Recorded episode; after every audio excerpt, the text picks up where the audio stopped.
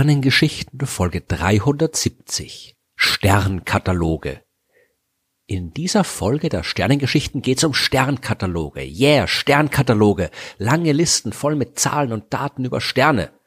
Und wie jetzt, das interessiert euch nicht. Ihr habt keine Ahnung. Sternkataloge sind super. Sternkataloge sind spannend. Und Sternkataloge sind vor allem enorm wichtig. Ohne die könnte man die moderne Astronomie komplett vergessen. Die Kataloge sind das Fundament, auf dem so gut wie alles andere ruht. Klar, das klingt erstmal spannender, äh, wenn man über Aliens, die zweite Erde, schwarze Löcher und so weiter redet. Aber diese Art der Forschung kommt nicht aus dem Nichts und die kann nicht aus dem Nichts kommen. Nehmen wir als Beispiel die vorhin angesprochene zweite Erde also einem Planeten, auf dem ähnlich lebensfreundliche Bedingungen herrschen wie auf unserer Erde. Nach sowas suchen Astronominnen und Astronomen und zwar mit gutem Grund. Man muss nicht erklären, warum es interessant und wichtig ist, um den Planeten zu finden, aber vielleicht muss man ein bisschen was darüber sagen, was nötig ist, um so eine Entdeckung zu machen.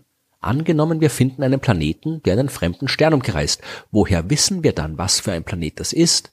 Wie groß der ist und welche Masse er hat. Denn, und äh, das darf man nicht vergessen, die allermeisten Planeten anderer Sterne können wir nicht direkt sehen. Wir entdecken die indirekt, zum Beispiel, weil das Licht des Sterns ein kleines bisschen dunkler wird, wenn der Planet von uns aus gesehen dort gerade vorüberzieht.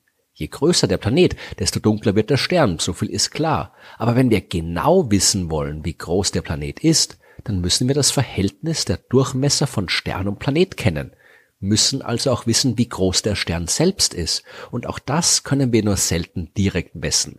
Stattdessen müssen wir diese Information aus der Helligkeit des Sterns ableiten. Das ist ja das Einzige, was sich direkt beobachten lässt. Die Helligkeit eines Sterns und seine Position am Himmel. Daraus kann man dann, und äh, das habe ich in vielen Sternengeschichten erklärt, zum Beispiel die Entfernung des Sterns berechnen und daraus zum Beispiel dann das Alter, wie ich in Folge 272 erklärt habe, oder eben die Masse, wie ihr in Folge 273 nochmal nachhören könnt. Aus der Helligkeit kann man auch gut die Temperatur abschätzen. Mit der Masse kann man dann auch seine Größe herausfinden und so weiter. Und wenn man dann den Stern halbwegs gut kennt, dann kann man auch die Eigenschaften des Planeten bestimmen, der ihn umkreist. Das Prinzip gilt auch so gut wie überall sonst in der Astronomie. Was auch immer wir wissen wollen, am Anfang steht das Einzige, was sich direkt beobachten lässt, und das sind Position und Helligkeit der Sterne. Genau das, was Astronominnen und Astronomen daher auch von Anfang an beobachtet haben. Man darf nicht vergessen, dass die thematische Vielfalt der modernen Astronomie noch sehr jung ist. All die Galaxien, schwarzen Löcher, Exoplaneten, der Urknall und so weiter. Das können wir erst seit ein paar Jahrzehnten erforschen. Davor gab es in der Astronomie die Theorie, in der man mit mathematischen Methoden probiert hat, die Bewegung der Himmelskörper zu beschreiben und zu verstehen, und es gab die Beobachtung, deren wesentliche und fast einzige Aufgabe es war, so viele Sterne am Himmel so genau wie möglich zu vermessen. Wer im 18. oder 19. Jahrhundert Astronomie betrieben hat, der hat die Nächte damit verbracht, durchs Teleskop zu schauen und lange Listen von Sternpositionen und Helligkeiten zu produzieren. Das klingt ein bisschen langweiliger als das, was die Astronominnen und Astronomen heute tun. Es war aber nicht weniger wichtig. Von der mühsamen Arbeit der vergangenen Jahrhunderte profitieren wir heute immer noch. Über Jahrhunderte hinweg bauen die Sternkataloge aufeinander auf, sogar über die Jahrtausende hinweg. Die ältesten Listen mit Sternbeschreibungen, die wir kennen, die stammen aus dem zwölften Jahrhundert vor unserer Zeit. Da haben babylonische Astronomen den jeweils drei Sterne Katalog äh, geschrieben, der so heißt, äh, weil da 36 Sterne enthalten sind. Den Himmel hat man damals in zwölf Bereiche aufgeteilt und aus jedem Bereich hat man jeweils drei Sterne im Katalog gefunden. 36 Sterne sind jetzt nicht viel, aber ein Anfang. Spätere babylonische Kataloge haben dann schon an die 100 Sterne enthalten. In der griechisch-römischen Antike hat man natürlich ebenfalls Sternkataloge geschrieben. Eudoxos hat da zum Beispiel im vierten Jahrhundert vor unserer Zeit sein Werk Phänomena geschrieben, in dem er äh, Sterne und Sternbilder aufgelistet hat. Aber der große Durchbruch der Sternkataloge, der ist im zweiten Jahrhundert mit Claudius Ptolemäus gekommen. Er hat ein Lehrbuch geschrieben mit dem Himmel Mathematica Syntaxis, was so viel heißt wie mathematische Zusammenstellung. Darin hat er das ganze existierende Wissen zu den Sternen, zum Himmel, zur Sonne, zum Mond, den Planeten und so weiter zusammengefasst. Das Buch war extrem erfolgreich und ist bis in die Neuzeit hinein das astronomische Standardwerk geblieben. Man hat es immer wieder neu übersetzt, neu herausgegeben und weil man es wirklich so sehr geschätzt hat, hat es irgendwann den Titel Megiste-Syntaxis bekommen, was so viel heißt wie die größte Zusammenstellung. Und in der Übersetzung der arabischen Gelehrten ist das zu Al-Majisti geworden, was später dann auf Latein mit Almagest bezeichnet worden ist. Und als Almagest kennt man das Buch von Ptolemäus heute noch. Neben all den anderen astronomischen Informationen findet man darin auch einen Katalog mit ein bisschen mehr als 1000 Sternen. So wie der Rest des Almagests ist auch der Katalog bis in die Neuzeit hin Standard geblieben. Mit dem Wandel vom ptolemäischen zum kopernikanischen Weltbild sind dann aber auch die verfügbaren Daten über das Universum gewachsen. Alle Sternkataloge aufzuzählen, das äh, würde den Rahmen dieses Podcasts sprengen, vor allem weil ja nicht nur in Europa, sondern auch in China, Indien und dem Rest der Welt der Himmel beobachtet worden und die Sterne aufgezeichnet worden sind. Und davon erzähle ich irgendwann sicher auch noch, zum Beispiel von der Arbeit des großen Fürsten und Astronomen Ulugh Beck aus Samarkand. Jetzt aber schauen wir noch kurz bei Johann Bayer und John Flamsteed vorbei. Der erste hat im Jahr 1603 die Uranometria veröffentlicht, eine Sammlung absolut wunderbar künstlerisch ausgearbeiteter Sternkarten, und der zweite hat sein Leben lang an dem Katalog Historia Celestis Britannica gearbeitet, der 1735 veröffentlicht worden ist und wo man Daten von 2935 Sternen drin findet. Beide, äh, Johann Bayer und John Flamsteed, sind für die heute immer noch gebräuchliche Methode verantwortlich, Sterne zu benennen, über die Methode, in der ich schon in der Folge zwei viel erzählt habe.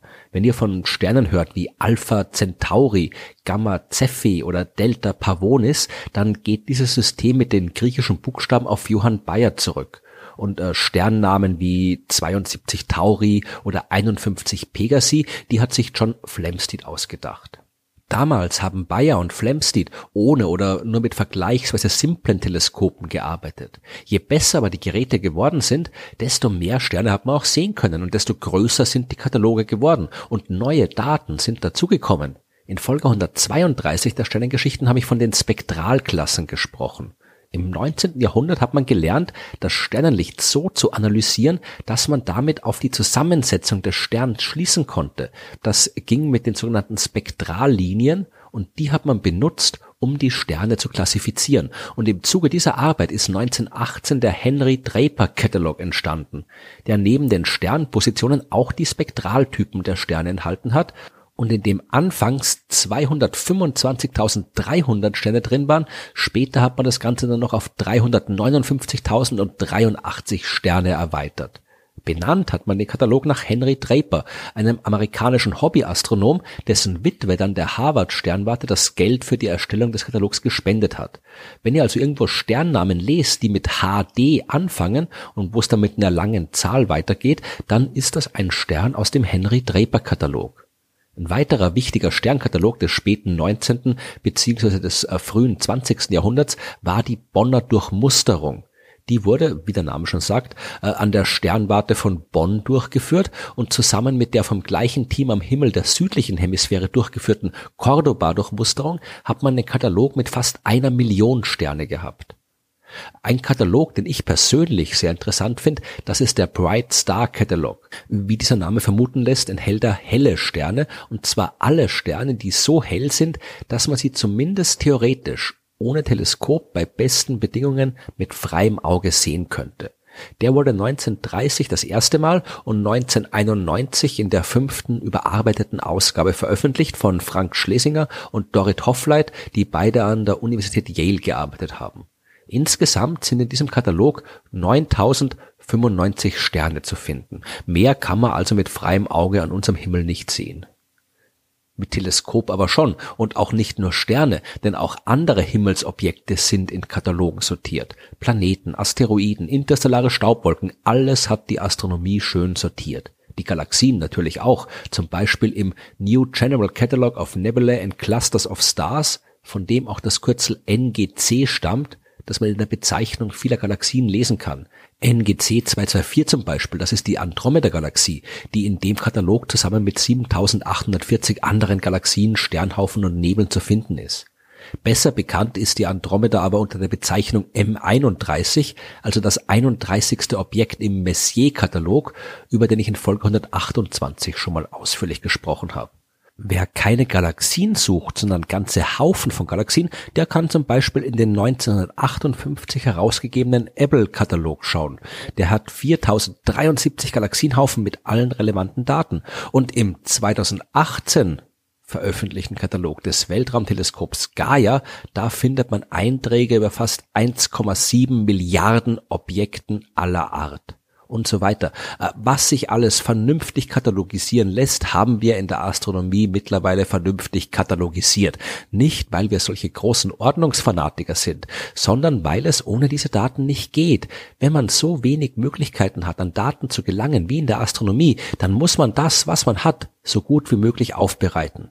Wir können zwar immer nur ins Universum hinaus schauen, aber das, was wir sehen, das schreiben wir so auf, dass alle den größtmöglichen Nutzen davon haben.